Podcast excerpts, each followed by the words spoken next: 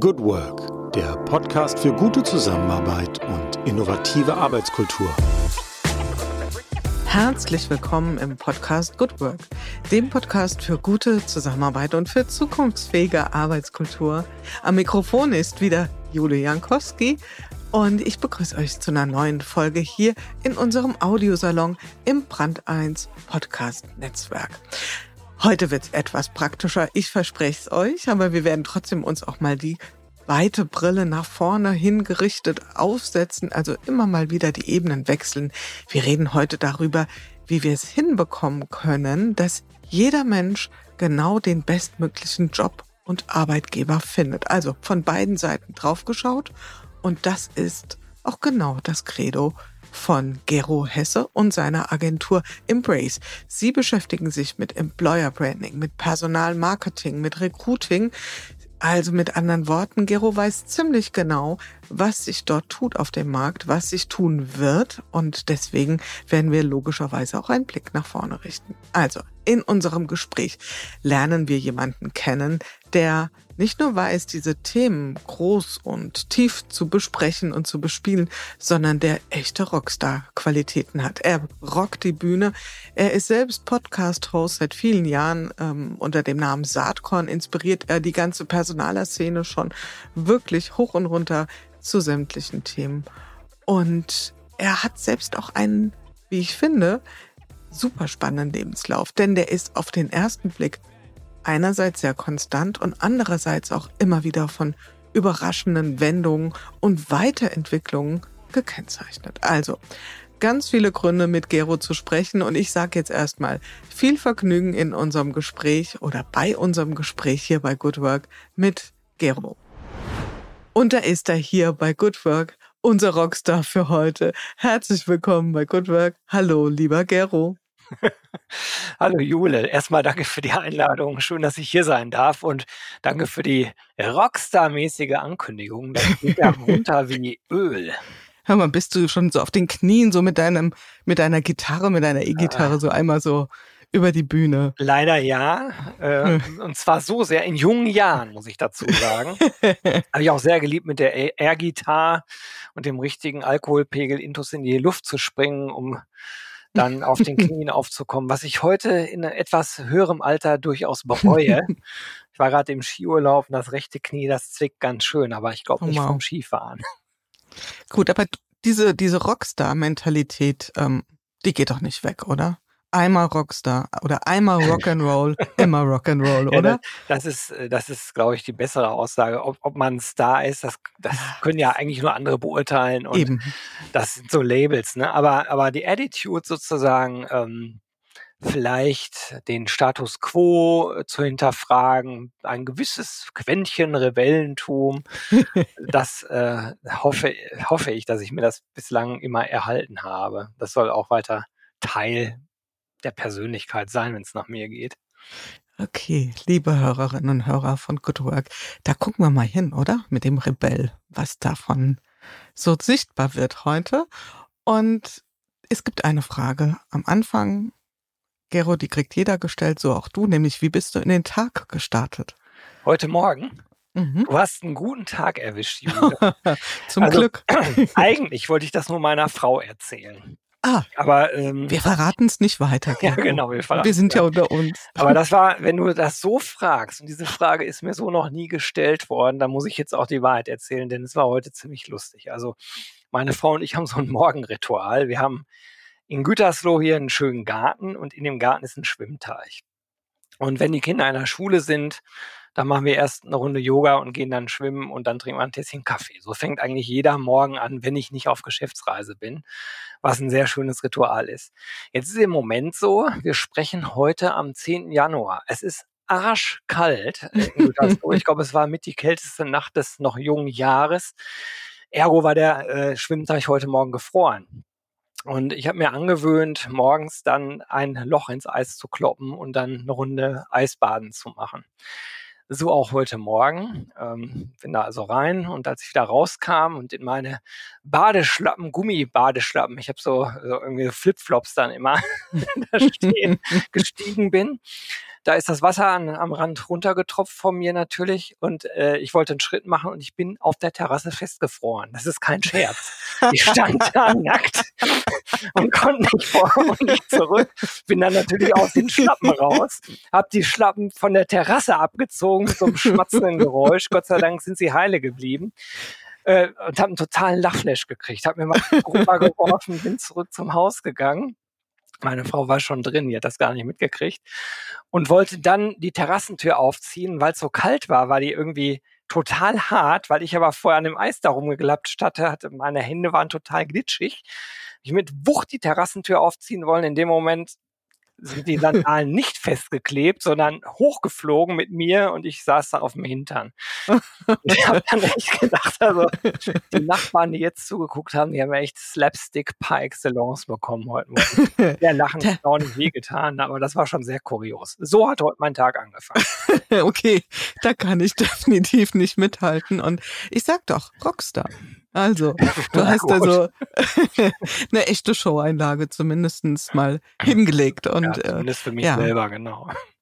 Jetzt, ich hatte ja schon mal so Eisbade, also gar einen Eisbademeister, den kennst du auch, Gabriel oh. Rath schon hier. Ja. Und äh, ich denke an Marc Poppenburg, der dann auch immer in seine Tonne steigt. Und ach, hier ist schon so ein paar verrückte Leute, was die alles morgens veranstalten. Warum um Gottes Willen tust du dir diese Qual an? Oder anders gefragt, ist es gar keine Qual? Nee, das ist inzwischen das totale Vergnügen, ehrlich gesagt. Das war, das war eigentlich so, wir haben den Schwimmteich bekommen im Frühjahr und dann fällt es relativ leicht, morgens schwimmen zu gehen. Das ist also wirklich so ein Naturteich mit Wasserpflanzen drin und äh, dem, dementsprechend keine Heizung. Du kannst ihn nicht irgendwie heizen oder so. Ist alles ganz natürlich, was ich sehr schön finde. Und ähm, ja, morgens da reinzugehen, ist einfach ganz, ganz toll. Ist für mich echt so ein Ritual, so den Tag erstmal mit mir und der Natur zu beginnen. Und ähm, das ist so schön, dass ich dann in dem ersten Jahr, wo wir was hatten, äh, einfach das durchgezogen habe. Meine Frau hat immer gesagt, du spinnst, du kannst doch jetzt nicht, es schneit draußen, du gehst doch jetzt nicht schwimmen. Aber mir tat das so gut und ich habe dann immer so davon geschwärmt, dass sie dann ein Jahr später auch damit angefangen hat und wir das seitdem jeden Morgen machen. Also es ist, glaube ich, eine Frage der Gewöhnung.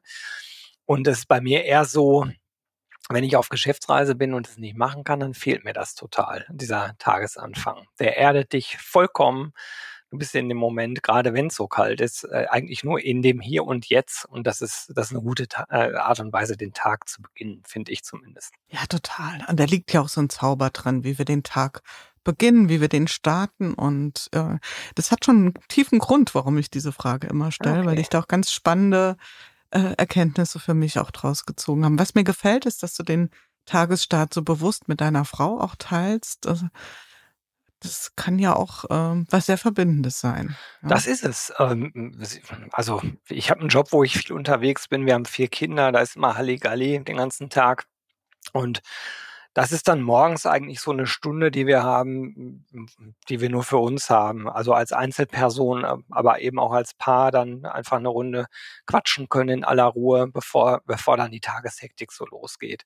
Für mich ist es super und ja, meine Frau findet es auch toll insofern denke ich und hoffe ich und glaube ich, dass wir dieses Ritual einfach fortsetzen werden. Erinnere mich gleich mal dran. Ähm, sonst ver verquatschen wir uns jetzt hier schon so viel über so Themen. ähm, Sabine Rückert von der Zeit, die den wunderbaren Podcast Zeitverbrechen macht. Sie ist vor allen Dingen aber auch noch stellvertretende ähm, Chefredakteurin der Zeit ähm, hat nämlich auch jetzt bei Hotel Matze etwas äh, erzählt, wie sie so ja Zeit zusammengestaltet mit ihrem Mann. Und da erzählte Matze nämlich auch was von einem, einem Ehepaar, was schon viele Jahre, Jahrzehnte verheiratet ist, die jeden Morgen zusammen baden. Also, aber baden in der Badewanne. Sehr lustig. Erzählen wir gleich nochmal was, was so das Leben mit uns als Solitäre, als Paarmenschen oder auch sonst wie veranstaltet. Wir fangen erstmal mit dem Thema an, was vielleicht jetzt auch viele fachlich bei Good Work interessiert. Und da hast du eine ganze Menge zu, zu bieten. Ähm, ich könnte mir vorstellen, dass die allermeisten deinen Namen schon mal gehört haben oder zumindest schon mal an deinem Produkt, ich nenne es mal bewusst so Saatkorn, vorbeigekommen sind. Das ist ja zum einen äh, ein Podcast, der sich um die nämlichen Themen äh, Employer Branding, Recruiting im weitesten Sinne dreht und auch dein Blog. Wir fangen aber mal mit deiner Geschäftsführerposition an. Du bist Geschäftsführer von Embrace, also Embrace umarmen. Wer umarmt da wen? Das ist eine gute Frage. Ähm, also vielleicht ganz kurz, dieses Embrace-Konstrukt ist auch mein Baby. Ähm, das ist entstanden, nachdem ich äh, schon zehn Jahre lang so eine Corporate-Karriere im HR-Bereich bei Bertelsmann gemacht hatte und irgendwann festgestellt habe, dass ich einen Großteil der Zeit mit Themen verbringe, die mich gar nicht wirklich so interessieren. Was mich immer schon begeistert hat, war Employer Branding, Personalmarketing, Recruiting, Technologie im HR-Kontext. Und äh, in so Konzernen ist das manchmal so, dass man, äh, wenn man sich nicht doof anstellt und alles ganz gut läuft, dann kriegt man schnell mehr Verantwortung und andere Aufgabengebiete dazu. Dann hatte ich auf einmal die betriebliche Altersversorgung oder das Gesundheitsprogramm oder äh, äh, äh, was haben wir noch gemacht? Ach ja, Payroll gehörte auch dazu, ist schon alles lange her. Ja, und ich habe dann irgendwann gemerkt, ich mache einen Großteil der Zeit gar nicht mehr das, was mich wirklich begeistert. Und daraus ist dann die Idee entstanden, Embrace zu gründen. Wer umarmt da wen? Ja, das ist eine, eine gute Frage. Also ursprünglich war es gedacht, dass man verschiedene Gruppen von äh, KandidatInnen, von BewerberInnen im Arm hat, aber gleichzeitig auch die Arbeitgeber, die äh, eben diese Zielgruppen suchen. Heute würde ich sagen, wir haben auch die Startup-Szene im Arm mit ihren ganzen coolen, geilen Tech-Innovationen. Ähm, wir haben ähm, im Arm eigentlich auch die Entwicklung des HR-Marktes. Das ist so, so ein bisschen das. Und ich finde einfach den Begriff sehr, sehr schön, weil er eine positive Konnotation hat, äh, weil er was Positives ausdrückt und ähm, gute Work ist jetzt auch nicht so ganz weit weg von dieser ganzen Sinnfrage in der Arbeit. Da muss man halt nicht so lange nachdenken, um auch einen Sinn darin zu finden eben äh, Menschen mit Arbeitgebern zusammenzubringen. Unser Credo ist ja, jeder Mensch verdient den bestmöglich passenden Job und Arbeitgeber. Das ist das, wofür wir bei Embrace arbeiten und da passt der Name natürlich auch gut dazu. Was genau macht ihr, wenn du es so mal ganz genau beschreiben wollen das würdest? Hat sich sehr stark äh, verändert und entwickelt. Wir waren, wie du es eben gesagt hast, ursprünglich mal in Anführungsstrichen nur eine Agentur rund um Employer Branding, Personalmarketing und Recruiting, also auch damals schon relativ breit aufgestellt. Ähm, wir haben immer schon zum Bertelsmann-Konzern gehört, denn als ich damals aus meiner Stabsrolle raus wollte, bin ich zu meinem Chef, wollte eigentlich kündigen, habe ihm das auch gesagt. Und er sagte dann, was hast du denn vor? Und ich habe gesagt, ich würde gerne zwei Dinge machen. Ich würde gerne eine Agentur aufbauen in diesen Themenfeldern und parallel dazu würde ich gerne Plattformen aufbauen. Da können wir nachher nochmal drüber sprechen. Das sind sehr unterschiedliche Geschäftsmodelle und Ansätze. Und ich fand die Kombination und finde die Kombination aus beiden sehr spannend. Die meisten Agenturen haben aber kein Plattformgeschäft und die meisten, die Plattformgeschäft machen, haben in der Regel keine Agenturen. So, und der sagte dann damals, mein Chef, ja, dann mach das doch hier, dann, dann fang doch mal an. Und so, so ist das Ganze halt äh, damals äh, gestartet, dieses Embrace-Konstrukt. Damals also, wie gesagt, nur Agentur. Dann haben wir zwei Plattformen gebaut. Eine für Schüler und eine für Studenten. Die gibt's heute beide nicht mehr, weil wir ein paar Jährchen später die Möglichkeit bekommen haben, Ausbildung.de zu kaufen. Das haben wir damals getan. Das war 2015.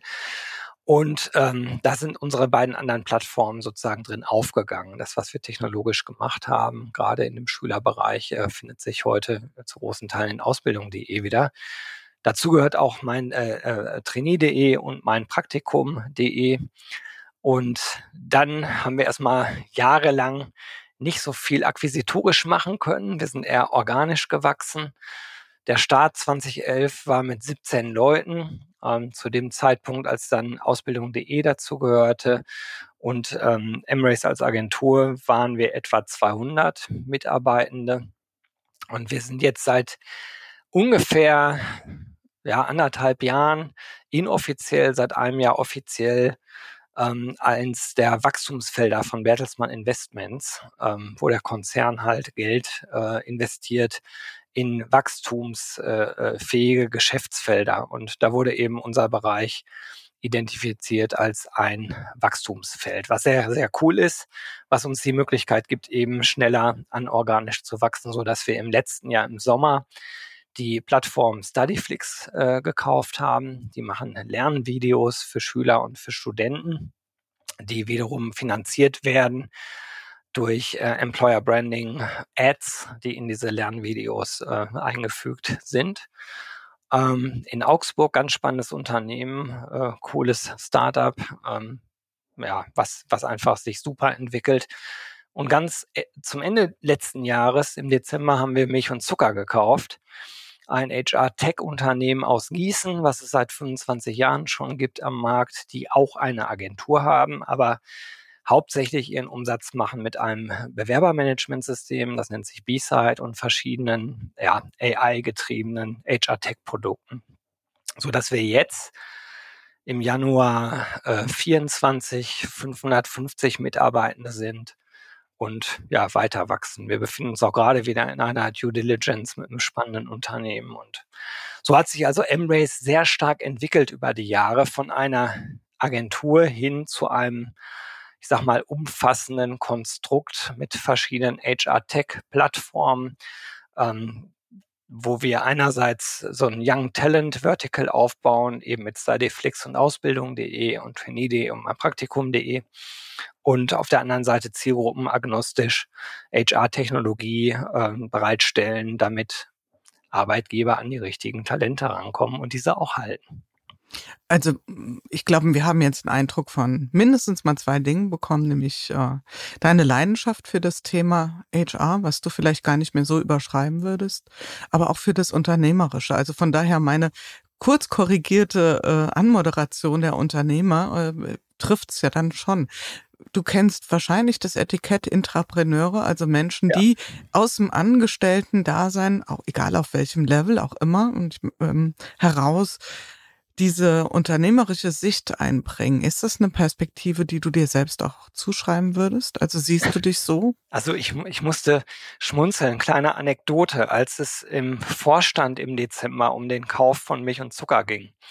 Ich unserem CEO Thomas Rabe erklären musste, was wir da vorhaben.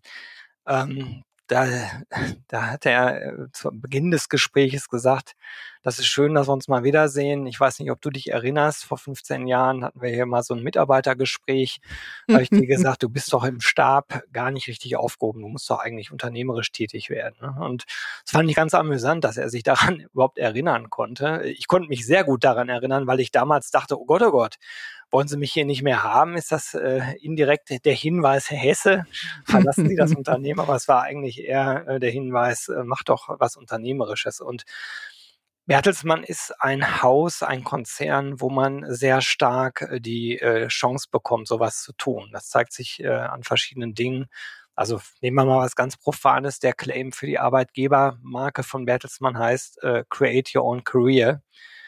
War übrigens damals auch mein Projekt und ich finde diesen Claim nach wie vor perfekt. Also meine Story passt dazu absolut. Und ähm, das ist toll, wenn man äh, die äh, Chance bekommt, unternehmerisch tätig zu sein, gestalten zu können.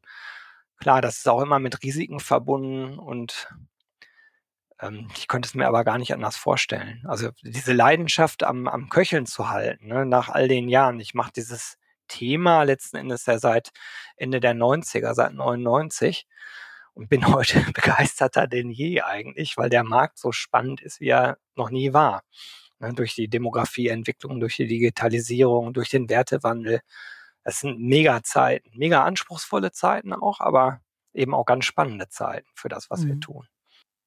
Ja, es ist ja, also gerade wenn wir so Richtung Startups äh, schauen, haben wir im Moment ja fast sowas wie, äh, ich komme nochmal zu deinem Schwimmteich, ja, also schon fast bisschen Eiszeit. Also die tun sich ja wirklich nicht so leicht, jetzt auch Gelder Investoren aufzutreiben. Das stimmt. Ich könnte mir vorstellen, also ich bringe es hier nochmal rein. Eins der Goodwork-Prinzipien heißt Denken in Möglichkeiten. Ich finde, das äh, kommt jetzt auch schon wieder hier sehr gut rüber. Ähm, ich bleib noch mal an dem Moment, wo du zu deinem Vorstand gegangen bist. Also ich skizziere mal, es gab ja auch noch, ich habe es nachgelesen, Gero, eine Zeit bei der Unternehmensberatung. Dann warst du äh, bei Bertelsmann die klassische Konzernkarriere da gemacht. Was war dein offizieller Titel, als du da zu deinem Vorstand gegangen bist und gesagt hast, ähm, ich glaube, ich höre hier mal auf? Senior Vice President ähm, HR Services. Ja, das war's. Mhm. Genau. Okay, wie viele Mitarbeiter hattest du da? Um die 120 etwa. Okay, also eine richtig profunde HR-Konzernkarriere. Also es war damals so, dass viele der Peers im Corporate Center von Bertelsmann, die mich ja dann auch schon zehn Jahre kannten, mir eigentlich einen Vogel gezeigt haben ja. ne, beim Mittagessen. Was machst denn du da? Wie kannst du das jetzt wegwerfen? Äh, und ich habe mehr als einmal gehört, sinngemäß, wenn du jetzt keinen goldenen Löffel klaust, das Geld stimmt, der Konzern ist super, du machst vielleicht noch mal einen Schritt nach vorne. Mein Problem, was ich damals hatte, das habe ich selber gar nicht gemerkt. Äh, meine Frau, die hat mich irgendwann drauf angesprochen, die hat gesagt, du wirkst derart gelangweilt und derart äh, desinteressiert. Muss man aufpassen, dass du kein Zyniker wirst. Äh, und ich glaube, du musst dir einen anderen Job suchen. Und das war damals so, ich habe das selber gar nicht gemerkt, weil natürlich hatte ich viel zu tun mit den ganzen Themen und Aufgaben und es hat auch oft Spaß gemacht, aber die Leidenschaft, die war einfach weg. Und ich habe dann sehr genau nachgedacht, habe überlegt, was sind denn die Themen, die mich wirklich mit Leidenschaft erfüllen? Und dann lande ich immer wieder bei diesem ganzen Recruiting, vielleicht auch jetzt Retention. Also was macht es eigentlich aus, dass Menschen zu einem Unternehmen kommen und auch bleiben? Und das, das hat mit meiner Geschichte eine ganze Menge zu tun. Also ich habe zum Beispiel meine Diplomarbeit äh, über das Thema Unternehmenskultur geschrieben, was, was für mich der wettbewerbsdifferenzierende Faktor schlechthin ist. Ähm, insofern war das in dem Moment eigentlich so ein, so ein inneres, ähm, wie soll ich sagen, hinabtauchen in die eigenen Wahrheiten und, und dann zu sagen, okay, das sind die Themen und da bin ich bereit, jetzt auch ein Risiko einzugehen. Das Risiko war nicht klein. Also rückblickend könnte man eigentlich sagen, das war ziemlich naiv, weil ich hatte zu dem Zeitpunkt schon drei Kinder, eine Haushypothek hier in Gütersloh und ich gehe zu meinem Chef und sage, ich kündige und mache mich selbstständig. Weiß ich nicht, ob ich das heute nochmal machen würde. Ne? Also es ist gut gegangen, wunderbar. Und das, äh, das schiebe ich dem grenzenlosen Optimismus äh, äh, zu, den ich damals hatte. Ne? Also ich habe einfach gedacht, das wird schon klappen. es gibt ja auch sowas wie eine, wie eine Naivität, die einen schützt und einen auch trägt. Also die auch irgendwo zu jedem Unternehmen, zu jeder Unternehmung dazugehört. Also ohne die, wenn ich alles schon antizipieren könnte, wüsste, was da so auf mich wartet und im schlimmsten Fall passieren könnte. Ja, das wäre sicherlich keine Ausgangssituation, wo viele Menschen auf die Idee kämen, ein Unternehmen zu gründen oder sich irgendwie zu verändern. Glaubst du, dass die Ernsthaftigkeit in deiner Absicht auf der anderen Seite ankam? Äh, ja, das glaube ich schon. Also mein Chef hat sich eigentlich sehr schlau verhalten damals. Äh, der hat natürlich gedacht, na ja, wenn er weg ist, ist er weg, muss ich nachbesetzen ist nicht so doll. Jetzt mal von allen persönlichen, wir haben uns gut verstanden und so weiter. Ne? Das, aber das schieben wir mal weg. Am Ende sind das ja Business-Entscheidungen. Und der hat eigentlich nur gedacht, da ist doch jemand mit Leidenschaft und Begeisterung bei der Sache. Lass uns doch die Leidenschaft weiter für Bertelsmann nutzen. Er, er war auch schlau. Er hat dann gesagt, komm, ich gebe dir die Chance und vielleicht hast du ja Lust, ein paar Leute mitzunehmen. Und natürlich waren die ja alle auf seiner Payroll. Und äh, er hat dann gesagt, wir machen einen Exklusivvertrag für die ersten zwei Jahre, suche ich mir keine andere Agentur. Danach bin ich frei. Wenn ihr nicht liefert, suche ich mir jemand anders.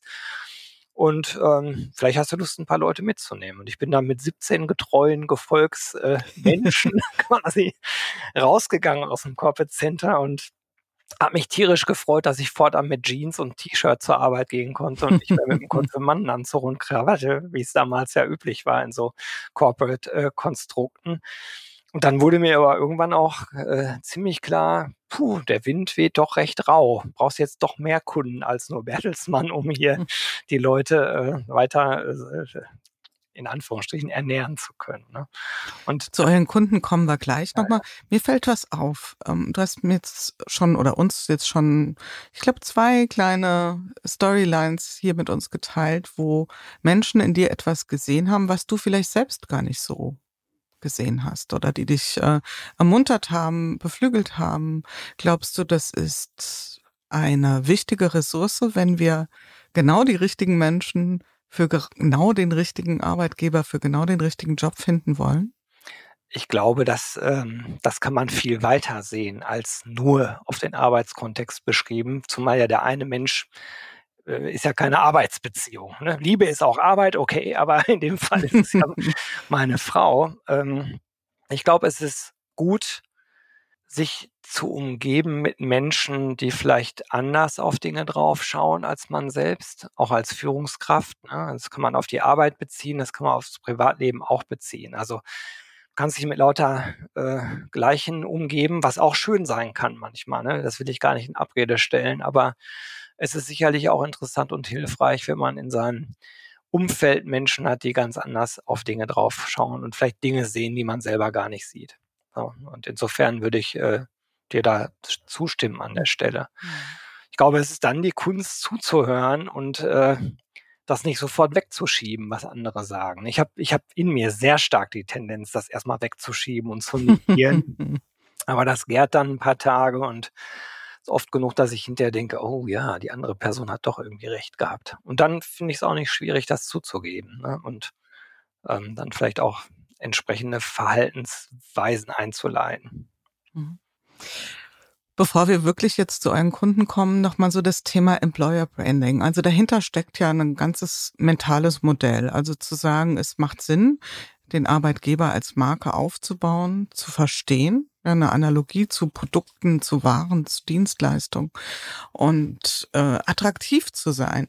Und was würdest du sagen? Wann äh, würdest du das etwa verorten, so in der Szene, dass man überhaupt diese Zusammenhänge so benannt und auch äh, so gesehen hat, dass man sagt, wir müssen uns stärker als Marke auch auf dem Sektor des Arbeitgebenden ähm, präsentieren und nicht nur sagen, hier gibt es einen Job und hier gibt es Menschen und irgendwie müssen die zusammenfinden. Naja, also losgegangen würde ich sagen, ist das Ganze so äh, Anfang der 2000er, 2004, 2005. Die Ecke, da ist, glaube ich, der Begriff die ersten Male aufgeploppt. Mhm. Aber das Ganze richtig zu verstehen, äh, ich glaube, da sind wir heute noch nicht angekommen, dass alle Unternehmen das verinnerlicht haben. Und man sieht das auch im Moment. Ne? Also wir leben jetzt nach etlichen Jahren, die wirklich wirtschaftlich sehr gut gelaufen sind, in sehr volatilen Zeiten. Hast es ja eben schon angesprochen mit den Startups und dem Investorengeld und so weiter. Also ähm, ich sag mal, wenn wir Corona mal kurz beiseite schieben und die Zeit davor betrachten, war die Welt sicherlich an der Stelle einfacher, als sie heute ist. Mhm. Umso wichtiger, aber meiner Meinung nach, äh, einen klaren Kurs zu fahren und, und nicht äh, in leichten, äh, vermeintlich leichten Zeiten immer zu sagen, man ist der tollste Arbeitgeber, äh, aber wenn es dann härter wird, sich komplett anders zu verhalten.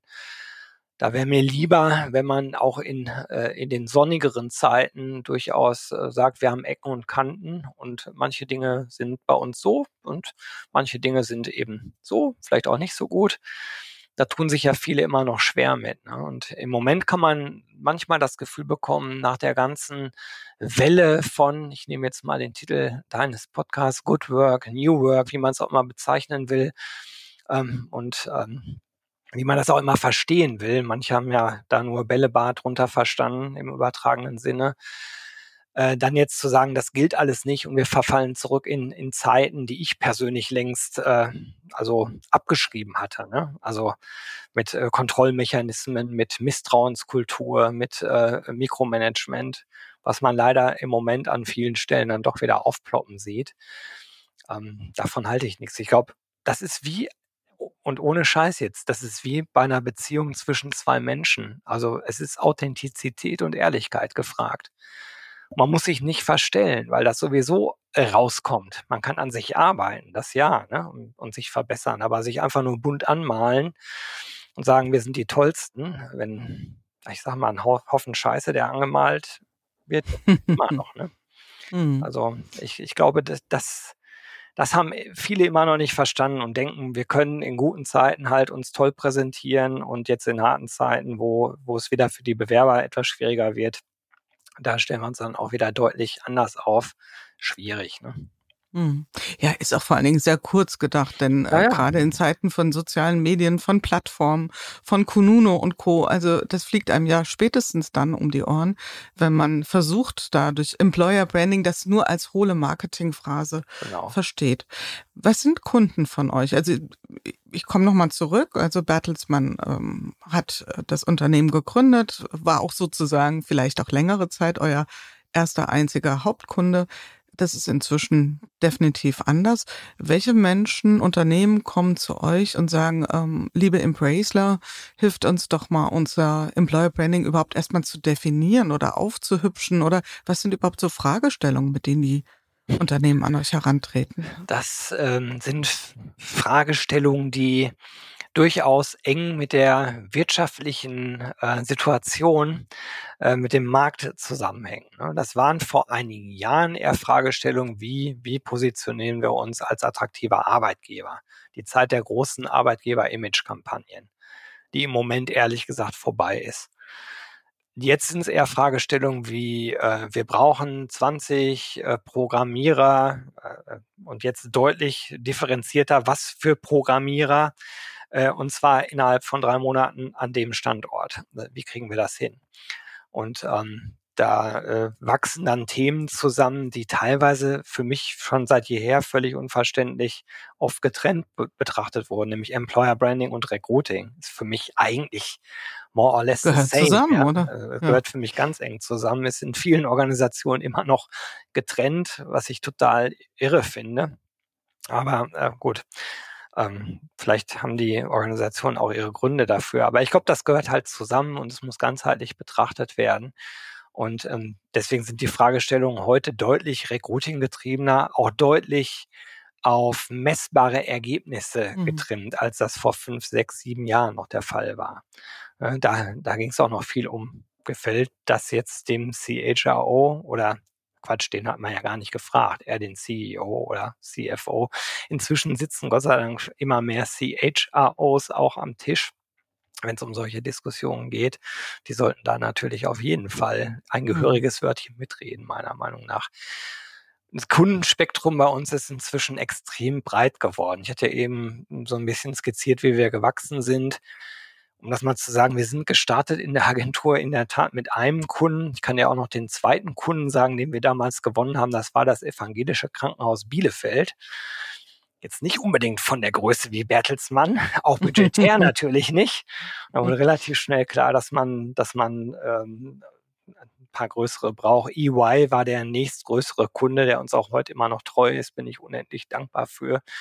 Seit vielen Jahren arbeiten wir erfolgreich zusammen. Aber seitdem hat sich das extrem entwickelt. Das waren vorher eher die DAX-Konzerne, die Großkonzerne, die äh, in das Thema investiert haben. Inzwischen sind wir sehr, sehr stark im großen Mittelstand auch vertreten. Und wenn ich auf den Plattformbereich gehe, äh, da kommen wir in ganz andere Größenordnungen. Also Ausbildung.de hat viereinhalbtausend Kunden, äh, Studyflix hat 1200 Kunden ähm, die kann ich gar nicht alle aufzählen. Mhm. Aber es ist, es fängt im kleineren Mittelstand an und geht bis in die ganz großen Konzerne. So kann man zusammenfassen. Die ganz kleinen Unternehmen, die sind bei uns nicht im Kundenspektrum. Zu denen passen wir ehrlicherweise mit unserer Struktur auch nicht so gut. Wie werdet ihr als Employer Branding oder was ist euer Employer Branding innerhalb des Bertelsmann Konzerns? Also seid ihr die Insel der Glückseligen oder seid ihr der, ach, da sind, ticken die Uhren anders in die oder die Richtung? Ist natürlich immer ein bisschen schwierig, so aus sich selbst raus auf sich drauf zu schauen. Aber was würdest du sagen? Wie aber, so aber wie, wie meinst du das? Meinst du jetzt äh, das auf Bertelsmann bezogen oder auf Ja, nee, Embrace? auf Embrace. Embrace innerhalb von Bertelsmann. Weil das ist ja auch nicht immer so ganz unheikel, um es mal ehrlich zu sagen. Also ich kenne das schon. Ich meine, ihr seid kein, kein Startup mehr, ihr seid also noch nicht mal mehr ein Scale-up, ihr seid ein Unternehmen, ja, innerhalb einer, einer wahrscheinlich Holding-Struktur. Und ähm, nur wenn sowas gestartet, ja. Also wenn Corporate Startups loslegen, da gibt's ja schon auch manchmal so kritische Blicke von dem ja. klassischen Konzernianer und ja, so du kennst diese Gemengelage, ja, diese die Mischung gut. aus einer gewisse, ich sag mal, Neid und Geringschätzung und aber auch wieder Aufwertung und naja, also wir alle haben Fantasien und vielleicht ist es ja bei euch ganz anders. Also was ist euer Embrace Employer Branding innerhalb des größeren der größeren Klammer Bertelsmann? Das kann ich dir so klar gar nicht beantworten. Ich er erkläre auch gern warum. Hm, wir haben verschiedene Phasen durchgemacht. Am Anfang, als wir gestartet sind, war mir völlig egal. 17 Leute rennen los und machen irgendwas. Okay. Mhm. Dann sind wir ein bisschen größer geworden und innerhalb des Konzerns waren wir dann verortet äh, in der Business-Einheit Avato. Avato ein Riesenkonstrukt damals. Allein Avato hatte zu dem damaligen Zeitpunkt über 100.000 Mitarbeiter. Ist jetzt deutlich kleiner. Es liegt daran, dass Geschäfte verkauft wurden. Aber wir waren vielleicht 100 Leute und wir haben ein Thema gemacht, was kein anderer gemacht hat. Das hat keinen interessiert. Und dann sind wir zu Gruner und Jahr gewechselt. Das war 2015 da fingen sie an, sich für uns zu interessieren aus einer Vorstandsperspektive aus zwei Gründen. Erstens waren wir dann mit einer Größenordnung von dann inzwischen 200 Mitarbeitenden kein total kleines, egales Profit Center mehr, zumal Gruner und Jahr deutlich, deutlich kleiner war als Avato. Und zweitens sind wir im digitalen Bereich sehr stark gewachsen, in dem Plattformgeschäft, was für einen Verlag damals extrem sexy und äh, interessant war. Das war für mich also ein interessantes Learning zu dem damaligen Zeitpunkt zu merken. Huch, auf einmal interessiert sich der Vorstand für das, was wir so tun. Und das war eine ganz gute Vorübung für das, was jetzt ist. Ne? Jetzt sind wir als Wachstumsfeld definiert und ähm, haben die schöne Situation, dass wir innerhalb des Corporate Centers ähm, bei vielen Units, die jetzt in so Kaufprozessen eine große Rolle spielen, also Rechtsabteilung, Steuerabteilung, um mal zwei zu nennen, sehr beliebt sind. Warum? Weil wir von da kommen.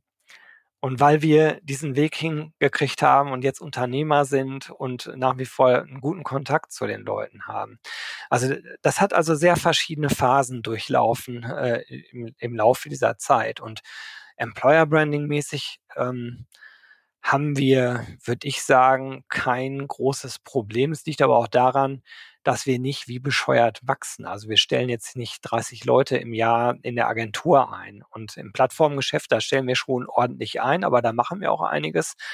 Aber Ausbildung.de hat eine andere Brand als Embrace. Und das Embrace. Gesamtkonstrukt nennen wir Embrace Family, weil der Gedanke auch nicht ist, alles zu zentralisieren, alles zu vereinheitlichen, sondern eine Family of Brands aufzubauen. Das ist die letzte Antwort auf die Frage eben, wen soll denn Embrace alles umarmen? Nämlich die Unternehmen, die dazugehören, heutzutage auch. Denn wer Studyflix aufgebaut hat, ob als Mitarbeiter oder als äh, Gründer oder Gründerin oder Mitarbeiterin, identifiziert sich doch zunächst mal mit Studyflix warum sollen wir das zerstören? Das ist eine tolle Brand, ein tolles Unternehmen und äh, sie werden Teil einer größeren Familie, wo wir da, wo es Sinn macht, zusammenarbeiten, aber da, wo es nicht sein muss, es auch nicht tun. Und ich glaube sehr stark an diesen dezentralen äh, Charakter, nicht alles über einen Kamm zu scheren, sondern verschiedene Welten nebeneinander existieren zu lassen und dann eher gemeinsam zu überlegen, wie schaffen wir denn jetzt im Sinne des großen Ganzen noch was on top? Das wird die große Aufgabe der nächsten Jahre für mich und mein, mein Team sein, für meine KollegInnen sein, das zu erreichen. Das geht in erster Linie dann über Sales und über Daten, äh, weil Daten natürlich in diesem ganzen Recruiting, aber auch Retention-Geschäft eine riesengroße Rolle spielen. Das ist aber eher Zukunftsmusik für uns. Jetzt geht es erstmal darum, überhaupt die Grundpfeiler für diese Embrace Family zu bauen. Mhm. Und ja, insofern kann ich dir das nicht so klipp und klar beantworten, wie du dir das vielleicht mhm. gewünscht hast. Nee, ich, ich habe da erstmal war da, wie sagt man so schön, ergebnisoffen. Und ähm, mir gefällt das sehr gut. Und ich glaube, es haben jetzt auch viele Menschen, hören uns auch mit spitzen Ohren zu. Denn das beschreibt ja sehr schön diese Kulturentwicklung einmal auf der Familienebene. Also wenn ich äh, das mal so nennen darf, Embrace Family. Darfst du, so nennen wir es ja selber auch. Ja, und auf der anderen Seite aber auch anzuerkennen und auch ähm, wertzuschätzen, was vielleicht an einzelnen bestehenden bewahrenswerten Kulturelementen in jedem einzelnen dieser kleinen Bausteine oder auch größeren Bausteine schon existiert. Und das ist eine Frage, die stellt nicht nur ihr euch, sondern die stellen sich ja viele größere Unternehmen. Gibt es sowas wie ähm, die eigenständige Kultur jenes einzelnen Unternehmens, Bestandteils und trotzdem noch eine verbindende Klammer. Und ähm, ich provoziere dich mal ein bisschen. Es gibt, ich hatte hier, und ich glaube, ich habe es sogar im letzten Folge auch gesagt, immer mal wieder so kritische Stimmen zum Thema, wenn Unternehmen sagen, wir sind eine Familie, weil das ja schnell auch mal so assoziiert, äh, hier wirst du bedingungslos geliebt, ähm, äh, Klammer auf, äh, gerne auch Dienstleistung äh, bedingungslos machen. Äh, wie geht ihr mit dem nicht unheiklen Begriff Familie um?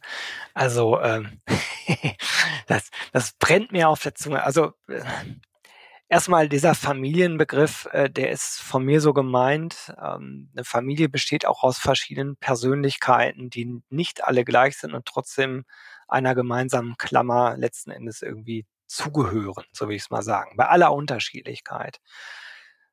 Das ist die Meinung, äh, die, ich, die ich da vertrete und nicht alle werden wie in einer echten Familie es idealtypisch sein sollte, aber oft genug ja auch gar nicht ist, geliebt so wie sie sind. Ne? Also am Ende ist es Business und wir müssen auch unsere Zahlen erreichen äh, und alles andere wäre naiv, äh, sozusagen. Äh, wir heißen Familie, also dürfen wir nicht ähm, relativ äh, anspruchsvoll, ehrgeizig, zahlenorientiert vorgehen. Das wäre missgedeutet an der Stelle. Die richtige Deutung wäre eher, unterschiedliche Persönlichkeiten vereinen sich unter einem Dach und begegnen sich auf Augenhöhe und mit Wertschätzung. Also das, äh, das finde ich wichtig. Und man kann fachlich über alles streiten, aber man sollte menschlich ähm, achtungsvoll und, und wertschätzend miteinander umgehen. So, das, also. Das sind so die Dinge, die ich da drin sehe. Aber jetzt zu der Dienstleistungsthematik. Ich komme mit Embrace aus einem anderen Konstrukt. Bei Gruner und Ja waren wir eingewoben in ein anderes Firmenkonstrukt. Dort war eher ein Zentralisierungsgedanke, der mir überhaupt nicht gut gefallen hat. Und der Gedanke, der darüber hinaus war, ja, die Einheit, Einheit macht für die andere natürlich Dienstleistungen bis zu einem bestimmten Betrag umsonst wo ich dann damals schon immer zu dem damaligen CEO gesagt habe, das ist völlig Banane, weil ich werde sehr hart an meinen Zielen gemessen und soll jetzt was für die anderen erbringen. Also in der Zeit könnte ich ja äh, was anderes für die Erreichung meiner Ziele tun. Ja, nein, das wäre ja selbstverständlich. Und ich sage, das ist überhaupt nicht selbstverständlich. Wir sind ein Wirtschaftsunternehmen. Ne? Also sowas muss sehr klar geregelt sein. Und ähm, wenn man was für jemand anders tut, dann muss man was dafür bekommen in so einem Konstrukt. Also so, so agieren wir hier auch. Und das hat dann viel damit zu tun, dass man Dinge ausdiskutiert, ausargumentiert, überlegt, okay, welcher Wert ist denn das? Oder kann ich hier was adjusten? Oder kann ich es dem anderen einfacher machen? Ich gebe dir mal ein Beispiel. Wir machen einmal im Jahr das Embrace Festival, was vormals das RC Festival war. Äh, jetzt im Sommer wird es das Embrace Festival heißen, ähm, wo wir ganz viele MarktteilnehmerInnen am Start haben aber eben auch die Embrace-Unternehmen. Jetzt gibt's aber Embrace-Unternehmen, die sagen, von mir aus würde ich aber gar nicht auf das Festival gehen und auch kein Geld dafür ausgeben, da jetzt einen Stand hinzustellen. Ich als CEO sage aber, hm, wäre aber schon schön, wenn du da stehen würdest, weil wir wollen uns ja doch gemeinschaftlich präsentieren. Und da muss man halt hingehen und, und vielleicht den, denjenigen sagen, die da keinen Wert drin sehen, dann lass uns das von der Zielerreichung abziehen. Aber mach du den Kompromiss dann, dich da hinzustellen. So haben beide was davon. Ne? Oder es soll dein Schaden nicht sein. So, und im Zweifel gewinnst du vielleicht sogar einen Kunden da. Also es ist so ein Mini-Beispiel, wie man ja auch mit Dingen umgehen kann. Und äh, das zu dem Thema Familie und Dienstleistung erbringen.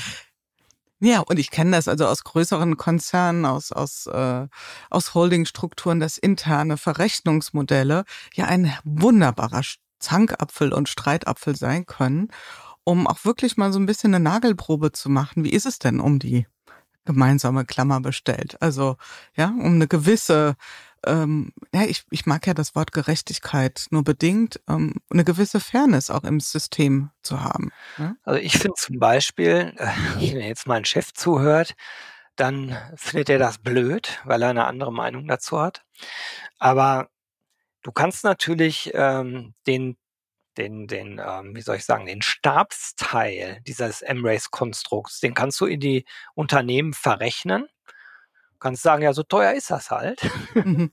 irgendein Verrechnungsschlüssel. Management-Fee. Irgendeinen Verrechnungsschlüssel dahinter packen und, und zusehen, dass du deine Stabskosten elegant weggepritscht kriegst in, in die Unterunits bin ich überhaupt nicht für. Ne? Also ich bin eher dafür, dass ich meinem Chef erklären muss, warum der Stab x äh, Euro kostet, aber verrechnet wird nichts, sondern die Leistung wird erbracht, außer da, wo man ganz klar sagen kann, okay, ihr habt kein Controlling, wir erbringen das Controlling, da, das bezahlt ihr. Aber, aber also so CEO-Kosten oder so, also äh, das machen wir nicht.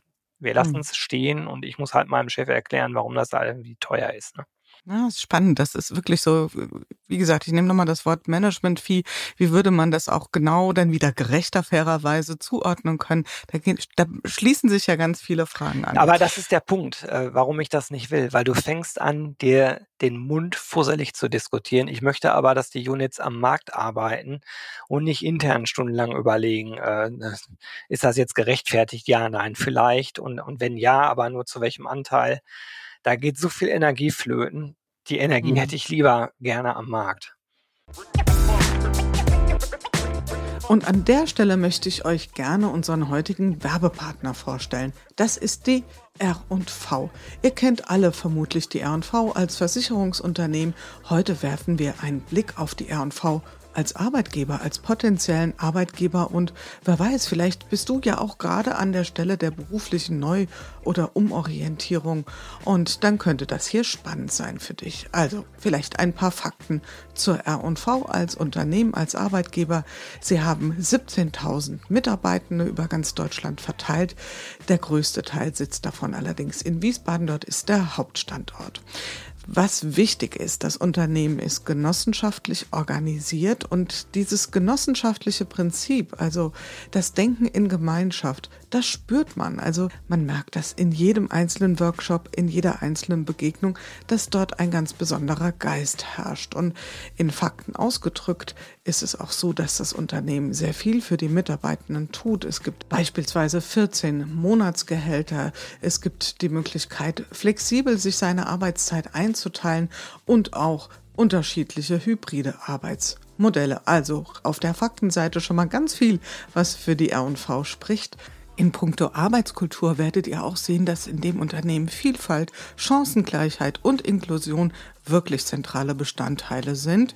Das heißt, die R&V fördert mit ihrem Handeln eine offene und vielfältige Belegschaft. Lasst euch das mal durch den Kopf gehen. Schaut mal auf die Seite jobs.ruv.de. Vielleicht ist genau das Richtige für euch dabei. Ich würde mich für euch freuen.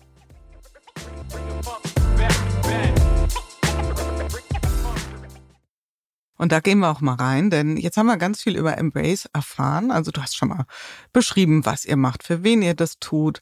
Ich glaube, wir haben ein gutes Modell, wie ihr aufgestellt seid, auch als Organisation. Das ist ja auch eine Fragestellung, die hier viele Menschen, die den Podcast hören, Organisationsentwicklung. Ich glaube, da, da können wir, die Box können wir anticken, haben wir gut drüber gesprochen.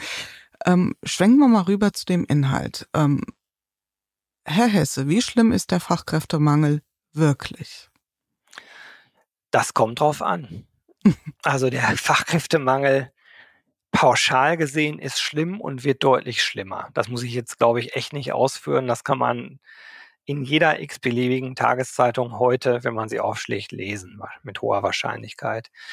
Aber ähm, es wäre natürlich verfehlt anzunehmen, wenn wir meinen, dass wir in allen Berufsbildern, in allen Sektoren, in allen Regionen riesengroße Probleme haben. Also das ist halt deutlich diffiziler. Da muss man genauer hingucken. Ähm, eigentlich um welches Berufsbild geht es, in welcher Region findet das statt, etc. pp. Dass, dass der Fachkräftemangel generell ein Problem ist, ist klar, aber ich würde sagen, wer heute BWL studiert und an der Wald- und Wiesenuni und mit Mühe und Not äh, mit mittelprächtigen Noten da rauskommt, also muss er immer noch ein bisschen Glück haben, einen guten Job zu finden, auch heute noch. Ne? Und äh, wer dagegen IT-Nerd ist, äh, der ist wahrscheinlich relativ egal, wenn er sich mit KI auskennt, ähm, wo er sitzt und die Noten interessieren auch keinen Schwein. Der wird wahrscheinlich oder die wird wahrscheinlich sofort einen Job finden. Also insofern muss man, glaube ich, differenzierter draufschauen, dass wir aber generell hier ein Megathema haben. Ich glaube, das wird heutzutage keiner mehr in Abrede stellen. Vor zwei, drei Jahren hatte ich oft noch Diskussionen, äh, wo Leute gesagt haben, Fachkräftemangel gibt es auch gar nicht. Das äh, sehe ich anders. Es wird halt auch so wahnsinnig verkürzt. Also und was, was du ja jetzt schon angedeutet hast, die Differenzierung, die wir ja dringend vornehmen müssen, ist, dass es so Phänomene wie eine bestimmte Anzahl an Jobs, die immer weniger relevant werden, um nicht zu sagen obsolet werden, sprich auch daraus resultierende Arbeitslosigkeit genau wunderbar neben einem Fachkräftemangel existieren kann. Das geht oft glaube ich, nicht so ganz leicht durch unsere Hirnwindung. Und das ist ja die Realität. Also wir finden ja einen Teil von Menschen, die seinerzeit vielleicht wirklich auch mal gut ausgebildet waren. Also wir reden hier nicht nur von prekären Jobs, sondern auch von Menschen mit ursprünglich guten Ausbildungen, die sich schwer tun, ähm, Stichwort auch ab einem gewissen ähm, Alter nochmal in den ersten Arbeitsmarkt zu kommen oder dort sich umzuentscheiden, umzuentwickeln oder, oder zu, zu orientieren und gleichzeitig aber auch das wirklich drängende Thema. Und Siehst du, dass da wirklich schon in den Unternehmen gut an Konzepten gearbeitet wird, wie man dieses parallel miteinander verbindet? Also insgesamt würde ich sagen, nein. Viel, viel, viel zu wenig. Es gibt sicherlich Unternehmen, die in dem einen oder anderen Gebiet äh, eine ganze Menge tun. Mir fall, fällt dann sofort immer das äh, äh, Thema Diversity, aber eben nur reduziert auf Männlein, Weiblein, auf, auf die Geschlechtsdiskussion ein. Da passiert eine ganze Menge. Das ist auch richtig so und gut so, aber Diversity ist ja viel mehr als nur das. Und ähm, auch dieses Altersthema ist natürlich naturgemäß eins, was mir auch immer mehr in den Sinn kommt, was ich äh, verrückt finde, dass auch heute noch äh, ab Mitte 50 es echt schwierig werden kann unter Umständen. Ne? Das dürfte ja eigentlich so nicht sein. Also hm. normalerweise braucht man jede Kraft, äh, zumindest äh, die Leute, die gewillt sind, sich auf neue Situationen einzustellen, die Re- und Upskilling Skilling gegenüber offen stehen. Aber wir äh, stecken natürlich in so einer Zeit fest, wo in vielen Organisationen der Fachkräftemangel nach meinem Dafürhalten ähm, in den Jahren vor äh, Corona 2018, 2019 erst anfing, richtig virulent zu werden. Und das kann ich sehr klar belegen, weil das war, also wer da nicht Geld verdient hat im Recruiting-Kontext, also der hat den Markt überhaupt nicht verstanden. Ne? Also es war nicht mehr schwierig. Verschlafen. Ja. Für uns war eher das Problem, äh, wir mussten viel zu viele Kunden ablehnen in den Jahren, weil wir das gar nicht mehr alles managen konnten. Dann kam Corona, hat erstmal einen richtigen Dämpfer reingehauen, aber nur kurz. Das waren vier bis sechs Monate wo alle auf der Bremse standen und dann ging es schon wieder los. In, aber jetzt nicht mehr in der Gesamtmenge des Marktes, sondern in einzelnen Branchen. Gab ja auch Branchen, die von Corona ganz massiv betroffen waren und auch immer noch sind, weil sie sich nicht erholt haben, vielleicht auch gar nicht mehr erholen werden, weil die Leute, die damals da gearbeitet haben, nicht mehr zurückkommen. Ähm, so, und jetzt äh, sind wir in einer Situation, wo ich, wo ich immer sage, wenn der Ukraine-Krieg nicht gekommen wäre, dann wären wir ruckzuck, hätten wir nahtlos an 2019 angeschlossen. Ist aber nicht passiert, weil Ukraine-Krieg, Energiekrise, ähm, sehr volatile äh, Wirtschafts- und äh, politische Weltlage, so dass, äh, dass man sagen kann, der Fachkräftemangel ist zwar da, aber er ist nicht so spürbar, wie er 2019 spürbar war. Und das ist ein bisschen paradox sobald wir wieder in wirtschaftlich stabilere Zeiten rutschen, dann wird es wieder massiv spürbar werden. Und zwar schlimmer denn je, weil natürlich die Demografiezahlen jetzt sich in diese Richtung entwickeln. Das, das ist eine äh, ne, ne ganz faszinierende ähm, ähm, Zeit, in der wir sind. Das meinte ich ja eben auch. So spannend war es noch nie, weil man die Dinge nicht wirklich einschätzen kann. Und gleichzeitig das, was du angesprochen hast, diese Fragestellung, welche Jobs werden eigentlich überflüssig? Ähm, Stichwort KI, was passiert da wirklich? Es gibt ja unterschiedlichste Studien zu dem Thema, wo allerdings am Ende in der Regel bei, bei nahezu allen Studien, die ich kenne, rauskommt, dass wir, obwohl Jobs überflüssig werden, immer noch zu wenig Leute am Start haben, auch rein zahlentechnisch. Erschwerend kommt dann hinzu, dass, dass du eine Gemengelage am Arbeitsmarkt hast von Menschen, die vielleicht gar nicht vermittelbar sind, weil, weil nicht aus jedem ein Data Scientist wird. Ich wollte gerade sagen, also da lassen sich auch nicht einfach Zahlen äh, stumpf miteinander verrechnen und auch nicht mit dem besten Upskilling und, und, und zusätzlichen Weiterbildungsmaßnahmen. Da gibt's ja einfach auch physische Grenzen oder ja, Grenzen, äh, die wir da erleben. Ähm, ich glaube, du hast es auch mal irgendwo in einem Interview, habe ich das mal gehört und man neigt ja dann auch manchmal zu so kulturpessimistischen Einschätzungen und sagt, ja, das könnte das und das bedrohen. Wir haben uns ja bei KI, finde ich, auch schon mal gehörig vertan im ersten Schritt. Also viele hatten ja die Vermutung, dass so eher die einfachen Verwaltungsaufgaben entfallen werden. Wir sehen jetzt gerade aktuell, dass vor allen Dingen die Kreativberufe sich wirklich, und ich glaube auch berechtigterweise, also sagen wir mal, auch wenn sich das widersprüchlich anhört, einfach kreative Aufgaben äh, da wirklich Sorgen machen. Ja, Stichwort äh, ChatGPT, ähm, ja, Gebrauchsdesign. Ähm, da kann man sich ja schon die Frage stellen, was wird daraus mal erwachsen? Ich glaube aber trotzdem, weiß ich, wie du das einschätzt, dass wir mittelfristig vielleicht doch nicht den Mangel, also Fachkräftemangel schon haben werden, aber dass Berufsfelder entstehen werden, von denen wir ja heute noch gar keine Ahnung haben. Ja, das glaube ich auf jeden Fall. Nur wird das den Fachkräftemangel ja eher verschärfen als verschärfen, entschärfen. Ja. Ne? Also das glaube ich, äh, das glaube ich auch. Ähm, ich wollte eben noch zu dem Gedanken davor was sagen mit dem KI. Ach so, ähm, ich bin kein Kulturpessimist. Ich bin eigentlich immer ein Optimist, muss ich sagen. Und auch diese, diese ganze Thematik, das, das ist natürlich, wenn man äh, im November 2023 auf das Thema KI guckt und in dem Moment überlegt, was passiert jetzt wohl, dann kann man kurz äh, als Kreativer das äh, Flattern bekommen. Wenn man aber einen etwas längeren Zeithorizont mal ansetzt und überlegt, ja gut, was passiert denn, wenn das wirklich alles richtig Mainstream wird, was ja gerade passiert? Und jedes Hänschen und Fränzchen nutzt ChatGPT.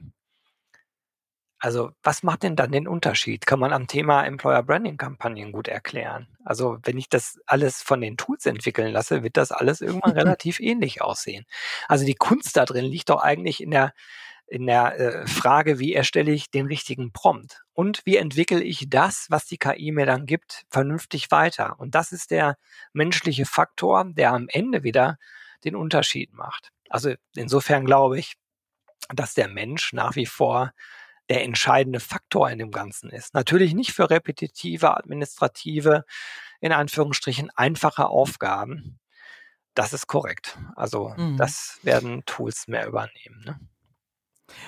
Ich könnte mir auch vorstellen, also dass das für den Mainstream ähm, vielleicht Prozesse, die über künstliche Intelligenz da auch ähm, oder auch äh, Generative AI, dass das durchaus da abgedeckt werden kann. Nur was du sagst, ähm, das Tailor-Made, das wirklich handgemachte, das mit dem ähm, mit dem menschlichen Blick entwickelte, ich hoffe und denke, es wird sich durchsetzen. Es erfordert natürlich, dass wir uns sowas wie ein Sensorium ausbilden und bewahren für eine wirkliche Güte der, der Kreativleistung, die da vollbracht wird, dass wir den Unterschied erkennen. Und ich glaube, das ist eine wichtige Aufgabe.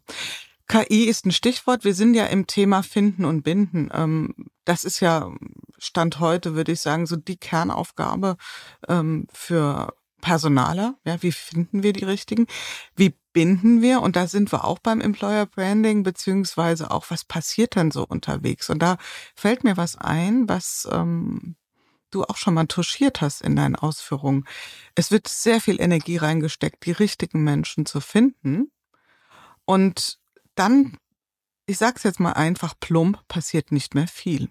Also in Managementpositionen von mir aus, ja. Es wird ja auch gern noch unterschieden zwischen Personalentwicklung, Klammer auf, das einfache Fußvolk und Managemententwicklung, Klammer auf, hier lohnt es sich zu investieren und auch mit einer äh, unterschiedlichen Stückkostenrechnung. Wir könnten hier echt zynisch werden. Was sagst du dazu? Warum passiert augenscheinlich, vielleicht ist es auch eine Fehlwahrnehmung, so wenig auf dem Thema Binden? Ich glaube, ähm, dass ganz grundsätzlich es ja auch sehr lange gedauert hat, bis die große Bedeutung von Finnen eigentlich richtig klar wurde. Also ich bin jetzt in dem Markt seit 99 unterwegs und ich hatte erstmalig so 2015, 16, 17 das Gefühl, Donnerwetter, jetzt bewegt sich endlich was. Das war eine ziemliche Durchstrecke bis dahin. Ich habe immer gedacht, dass das alles viel schneller kommen würde. Warum dauert das so lange? Weil natürlich kann jeder in einer Zeitung lesen oder in Nachrichten sehen oder von mir aus äh, im Internet äh, konsumieren. Es gibt einen Fachkräftemangel. Aber dann zu erkennen, der betrifft auch mich und mein Unternehmen jetzt als Geschäftsführer und dann zu erkennen, Donnerwetter, wenn das so ist, dann muss ich ja was tun. Da muss ich ja mein Verhalten verändern. Das dauert halt.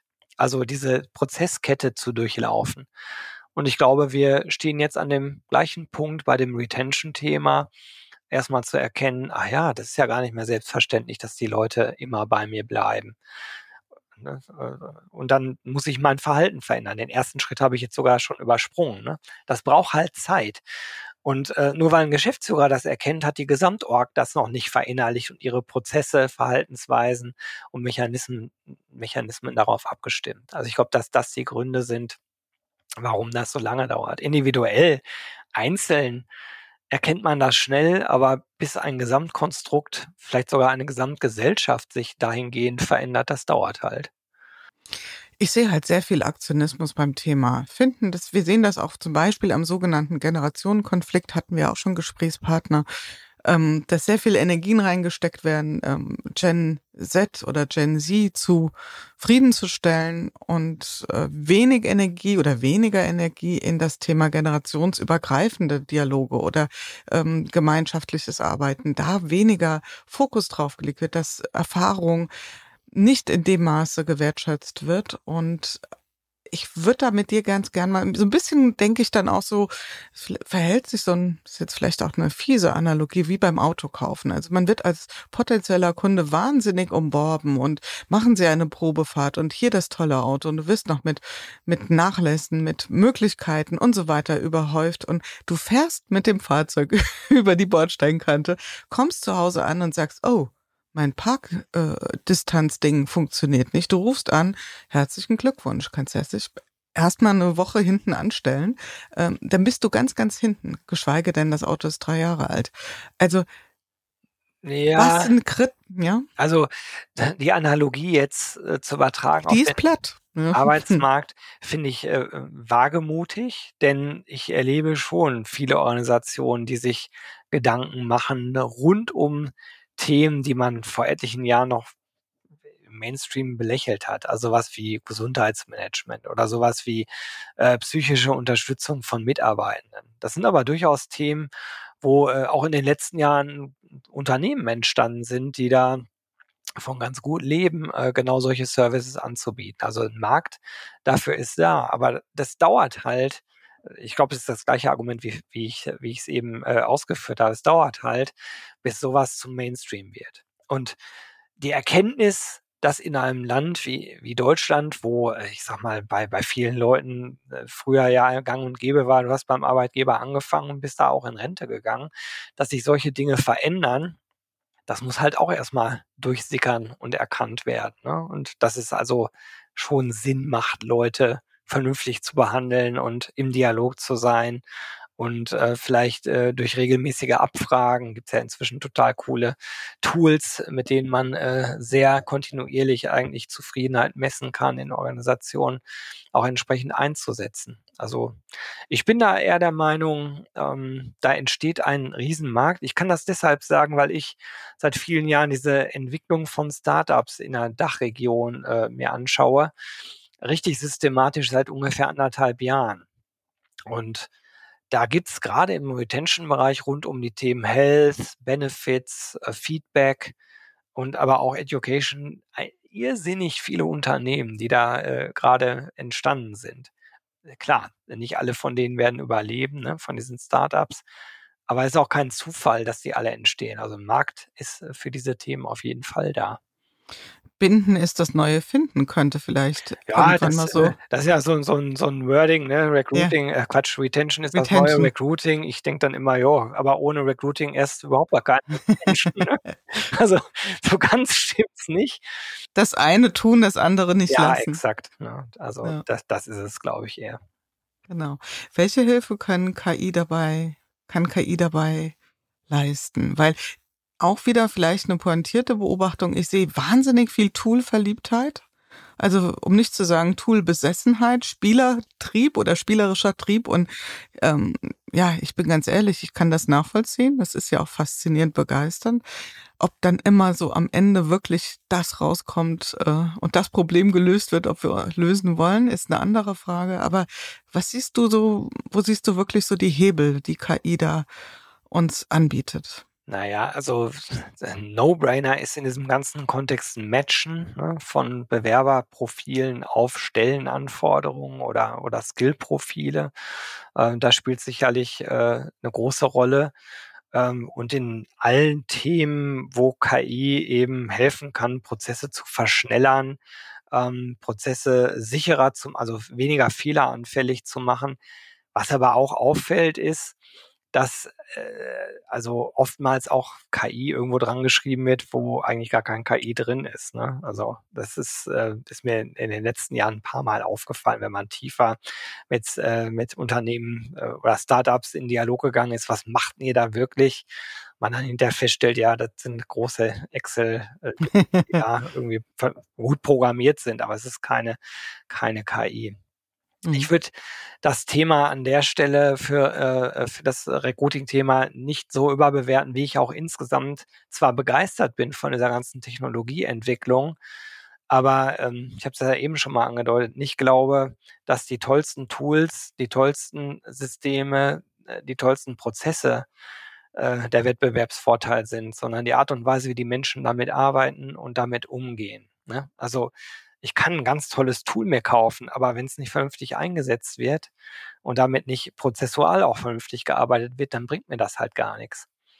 Und ich habe manchmal gerade in dieser in dieser HR Tech Bubble das Gefühl, äh, dass da so eine Technologie, Gläubigkeit und Begeisterung vorhanden ist, die äh, die vergisst, dass es am Ende um Menschen geht. Ich, ich glaube auch daran, dass auch in zehn Jahren, auch in 20 Jahren noch am Ende sich Menschen füreinander entscheiden, zumindest in den meisten Jobs. Es mag sein, wenn es um befristete äh, Studentenjobs oder so geht, dass, dass das vielleicht anders gelöst wird. Kann sein. Das, ist, das kann ich mir sogar noch vorstellen. Aber für feste Arbeitsplätze glaube ich das nicht. Und ich glaube das aus mehreren Gründen nicht.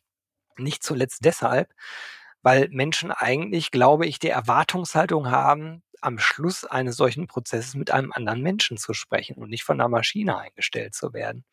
Aber das ist meine persönliche Sichtweise. Die Zukunft wird zeigen, wie sich das entwickelt. Mhm. Ich habe, glaube ich, an mal an anderer Stelle gesagt, dass wir in Zukunft wahrscheinlich zwei Megakompetenzen sehen und die vereint wahrscheinlich kaum jemand in Perfektion in sich, nämlich ein verzüglicher Umgang mit äh, digitalen Systemen oder mit KI und eine verzügliche Expertise im Umgang mit Menschen. Hm. Und das ist äh, nicht immer zwingend in einer Person zu finden. Das führt uns das zurück zu dem ganz am Anfang Gesagten, dass ja. es Sinn macht, sich mit Menschen zu umgeben, die unterschiedliche Stärken, unterschiedliche Skills, unterschiedliche Neigungen, Leidenschaften und Fähigkeiten haben. Ne? Also wenn alle Auf gleich sind, Fall. dann hast du halt diese Vielfalt nicht. Was ist schwieriger, seine echte Berufung zu finden oder aktuell einen wirklich engagierten, loyalen Mitarbeiter, Mitarbeiterin? Puh, die Frage finde ich jetzt. Äh, also was ist das gewichtigere Problem? Es sind ja nicht die gleichen äh, Individuen oder oder Instanzen, Aber die, Frage, die das Problem. Äh, seine Berufung zu finden, also für sich selbst ja, oder einen selbst. leidenschaftlichen Mitarbeiter äh, für. Jetzt sitzen hier zwei Menschen gegenüber und die sagen, der eine sagt, es ist so schwer, wenn ich nur wüsste, was ich wirklich, wirklich will. Und dann sagt der andere, dein Problem hätte ich gern. Wie finde ich nur einen wirklich, wirklich loyalen Mitarbeiter? Ja, ich finde, das sind halt sehr unterschiedliche Ebenen. Ich kann die, ja, total. Ich tue mich schwer, das äh, mit, mit entweder oder abzuwägen. Ich glaube, dass beides schwer sein kann. Ich glaube, ich beantworte das mal ganz anders. Ich beantworte das so. Für das individuelle Lebensglück ist es bei weitem wichtiger, äh, die eigene Berufung zu finden. Das ist ein irrsinniges Glück, wenn man, wenn man etwas findet, was man gerne tut, was einen in der Regel gern arbeiten lässt, was einen am Laufen hält. Ähm, und das kann ich sehr klar sagen, weil ich das jahrelang nicht hatte, meine Frau es aber hatte die war äh, schon zu sehr frühen Jahren äh, der Meinung, sie muss Hebamme werden. Und wenn sie darüber geredet hat, haben ihre Augen geleuchtet. Und ich habe mir nur gedacht, ja, meine Wünsche wären Heavy Metal Schlagzeuger äh, oder Regisseur. so. äh, beides vielleicht nicht so ganz realistisch, wenn man im Sauerland groß wird. Äh, egal, ne? kann man ja trotzdem erreichen. Das ist jetzt eine ganz andere Diskussion, aber ich habe das halt bei ihr gesehen, habe mir immer gesagt, sowas hätte ich auch gerne. Ich musste aber erst ein ganzes BWL-Studium machen, wo nie Leidenschaft drin war. Ich war immer ganz gut. Vorher eine Ausbildung, war auch keine Leidenschaft drin. Und danach der erste Arbeitgeber, äh, Unternehmensberatung, wo ich auch gedacht habe, ja, jetzt hast du einen guten Job, verdienst gut Geld, aber eigentlich ist dir völlig egal. Und ich war sehr froh, als ich dann diesen Punkt er erlangt hatte. Deswegen aus meiner Perspektive würde ich sagen, fürs individuelle Glück ist das mit der Berufung nicht ganz unwichtig. Und so versuche ich auch meine Kinder zu erziehen. Also zu sagen, äh, hör nicht hinein und das, was du machen willst, mach es mit voller Leidenschaft. Und ich werde dich dabei unterstützen. Ähm, die andere Frage, einen loyalen Mitarbeiter. Du, ich kann dir sagen, äh, eine sehr loyale Mitarbeiterin, mit der ich viele Jahre sehr erfolgreich, sehr eng zusammengearbeitet habe, die hat gestern Abend gekündigt hat mir das erklärt. Ich habe gemerkt, dass es ihr verdammt schwer gefallen, äh, diesen, diesen, also wie soll ich sagen, dieses, diesen inneren von ihr empfundenen Loyalitätskonflikt zu überspringen. Aber ich habe gemerkt, dass es das ist, was sie machen will. Und ich habe ihr gesagt, ganz ehrlich, mach das. Auch wenn das für mich scheiße ist. Ich muss mir jetzt jemand anders suchen und es war toll mit dir. Ähm, aber ich kann dir eigentlich äh, jetzt mal von meiner CEO, CEO-Rolle abgesehen als, als Freund eigentlich nur sagen, mach das. Das ist meine Haltung dazu. Das habe ich im Laufe der Jahre schon mehrfach erlebt und, und gemacht und, und gehandelt. Übrigens auch andersrum, wenn ich Leuten sagen musste, wird hier nichts. Ähm, das kann man ja auch so oder so managen. Und in der Mehrzahl der Fälle, äh, wenn man sehr offen sehr klar, sehr wertschätzend so eine Message rüberbringt, dann kann man sogar befreundet bleiben. Habe ich auch schon mehrfach erlebt. Also, dass ich Leute äh, raussetzen musste, mit denen ich heute ein super Verhältnis habe und die teilweise hinterher gesagt haben, das habe ich damals erst gar nicht so gesehen, aber es war im Endeffekt für mich persönlich ein Riesenglück, weil ich dann gefunden habe, was ich eigentlich machen wollte. Jeder Mensch verdient den bestmöglich passenden Job und Arbeitgeber. So würde ich jetzt deine Frage beantworten. ja, vielen Dank. Und ich weiß, ich habe dich bisschen äh, gequält jetzt auch mit den unterschiedlichen Ach, Ebenen d'accord. Und ich äh, komme nochmal mit einer Analogie, auch wenn ich Fußballanalogien eigentlich hasse, weil sie ganz oft äh, angebracht werden, wenn sie nicht angebracht sind, meiner Meinung nach. Ähm, es gibt da auch so die Beobachtung, dass Menschen früher für Teams, für Mannschaften äh, begeistert, begeistert haben, dort Fans waren und dass es mittlerweile so ein bisschen schwenkt rüber zu einzelnen Spielern. Ja, also dass da eher ein Employer Branding fast für Jetzt den einzelnen zum Spieler Personal Branding. Ja, genau.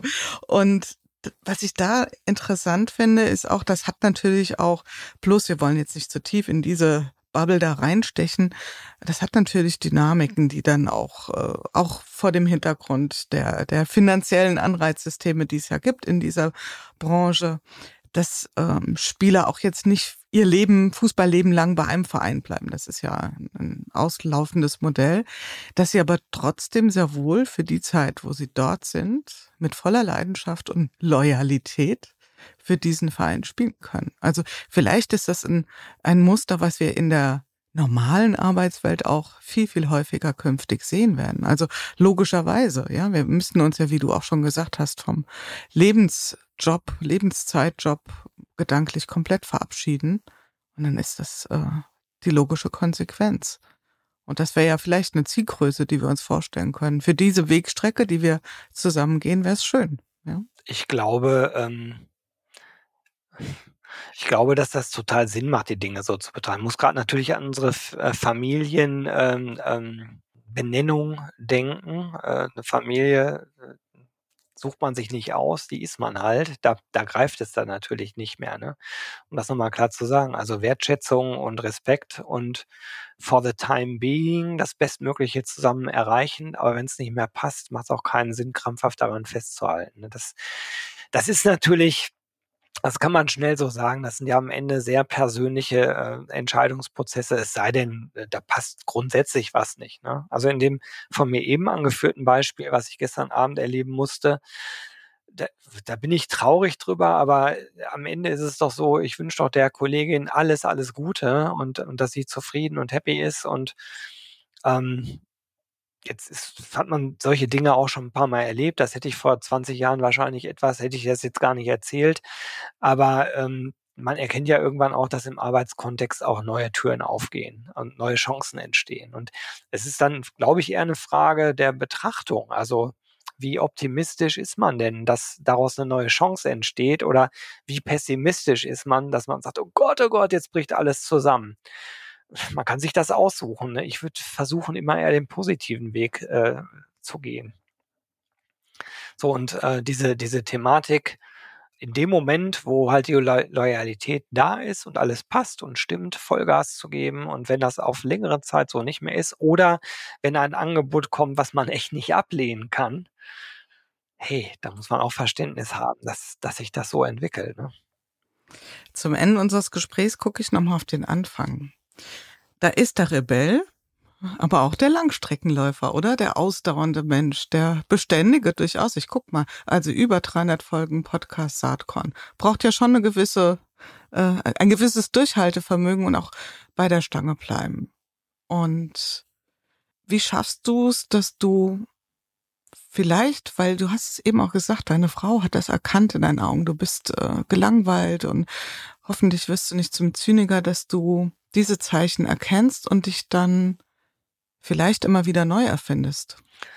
Naja, also das ist ja, das ist ein kleiner Widerspruch in sich. Ne? Man könnte genau. ja auch meinen Lebenslauf so lesen wie, du bist seit 2000 im selben Unternehmen, in derselben Branche, always the same, boring, boring, schrecklich, geh nach Hause. Ne? Also ich, ich sehe es ja eher so, wenn man diese, dieses Ding gefunden hat, was einen begeistert. Und keine Ahnung, ob das jetzt noch fünf Jahre anhält wenn ich zurückgucke, würde ich meinen, ja, wahrscheinlich klappt das bei mir sogar bis zur Rente, äh, äh zumindest wenn ich heute da drauf gucke, dann wäre mir ja ein bisschen doof, dieses Thema zu verlassen. Warum sollte ich das tun? Gibt es keinen Grund für. Aber innerhalb der Thematik, auch innerhalb des Unternehmens, habe ich ja erläutert, dass da eigentlich kein Jahr wie das andere war. Es hat, haben sich dauernd Dinge entwickelt oder eine neue Rolle oder das Team hat sich verändert oder wir haben Unternehmen dazu gekauft oder wir waren im anderen Unternehmensbereich.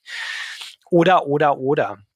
Also Langeweile äh, gab es da gar nicht, aber es gab viel Beharrlichkeit und die gab es deshalb und gibt es deshalb, weil ich im Kern genau das mache, was ich machen will. Also bleibe ich dran.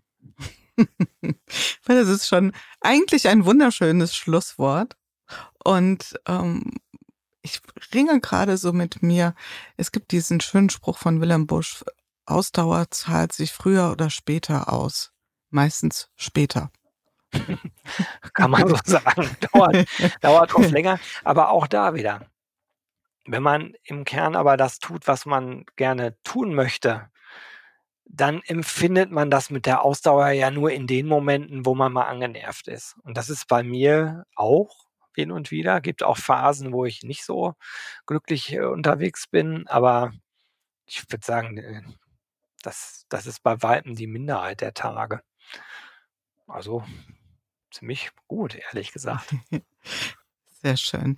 Wir sind am Jahresanfang am Ende unseres Gesprächs und deswegen nötige ich dir, wenn du erlaubst, nochmal so einen kleinen Blick nach vorne ab. Was sind so vielleicht so die drei wichtigsten Themen, mit denen sich eure, deine, unsere Branche in 2024 beschäftigen wird? Herausforderungen gerne, Themen, wie auch immer. Das darfst du. Also für mich ist das wichtigste Thema zwischen Technologie, Gläubigkeit und dem menschlichen Faktor sozusagen unterwegs zu sein. Und äh, es, es, es gibt ja einerseits diese, diese Tech-verliebten Menschen, die sagen, alles wird darüber gelöst. Und dann gibt's aber die, die nur auf dieser Sinnebene unterwegs sind und, und sagen, äh, wir, müssen uns irgendwie alle lieb haben.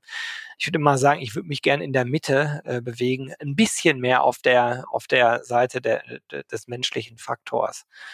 Und das, das ist für mich eine Aufgabe, die ich mir relativ bewusst genommen habe dieses Jahr, ähm, da immer diesen, diesen Mittelpol zu bespielen und äh, auf der einen oder anderen Veranstaltung darauf hinzuweisen, dass äh, Tech und Data ohne Purpose äh, nichts wert ist, äh, aber Purpose ohne Tech und Data in der heutigen Zeit auch ein bisschen schwierig ist. Ne? Ähm, also so würde ich das mal beschreiben. Dann äh, das Thema mit den vielen Widersprüchlichkeiten in unserer Welt und Gesellschaft umgehen zu können.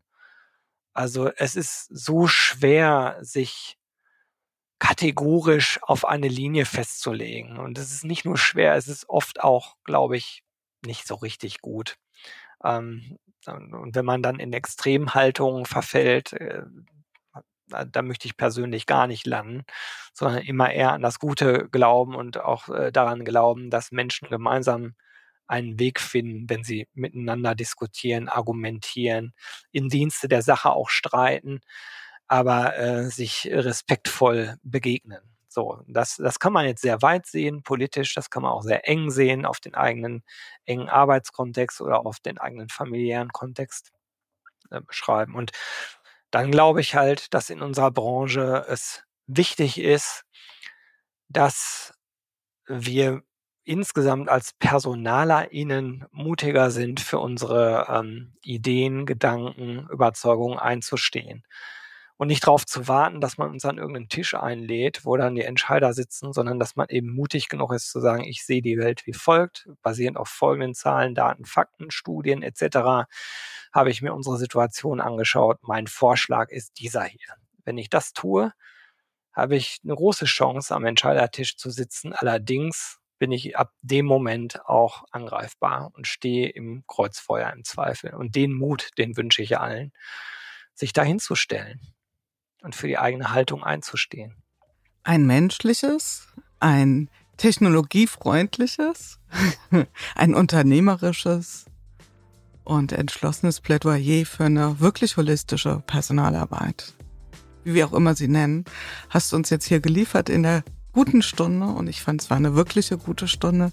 Ich danke dir ganz herzlich, lieber Gero, für deine Perspektiven und wünsche dir persönlich alles Gute und Rock and Roll. Yeah, ich danke dir ganz, ganz herzlich. Das war ein ganz tolles Gespräch. Du hast ganz, ganz tolle Fragen gestellt, äh, Jule. Herzlichen Dank für die Einladung. Ich danke dir.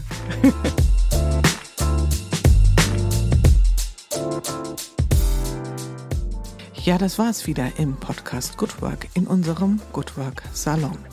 Wenn euch die Art der Gespräche gefallen, wenn ihr Freude daran habt, etwas tiefer in die Themen einzutauchen, spannende Geschichten zu hören und Transformationserfahrungen live mitzuerleben, dann schaltet ein, hinterlasst ein Abonnement.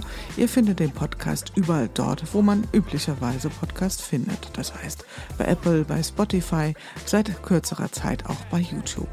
Ich freue mich auf jeden Fall, wenn ihr wieder einschaltet und freue mich auch über Nachrichten auf allen möglichen Kanälen von euch. Und bis dahin, passt gut auf euch auf. Eure Jule Jankowski.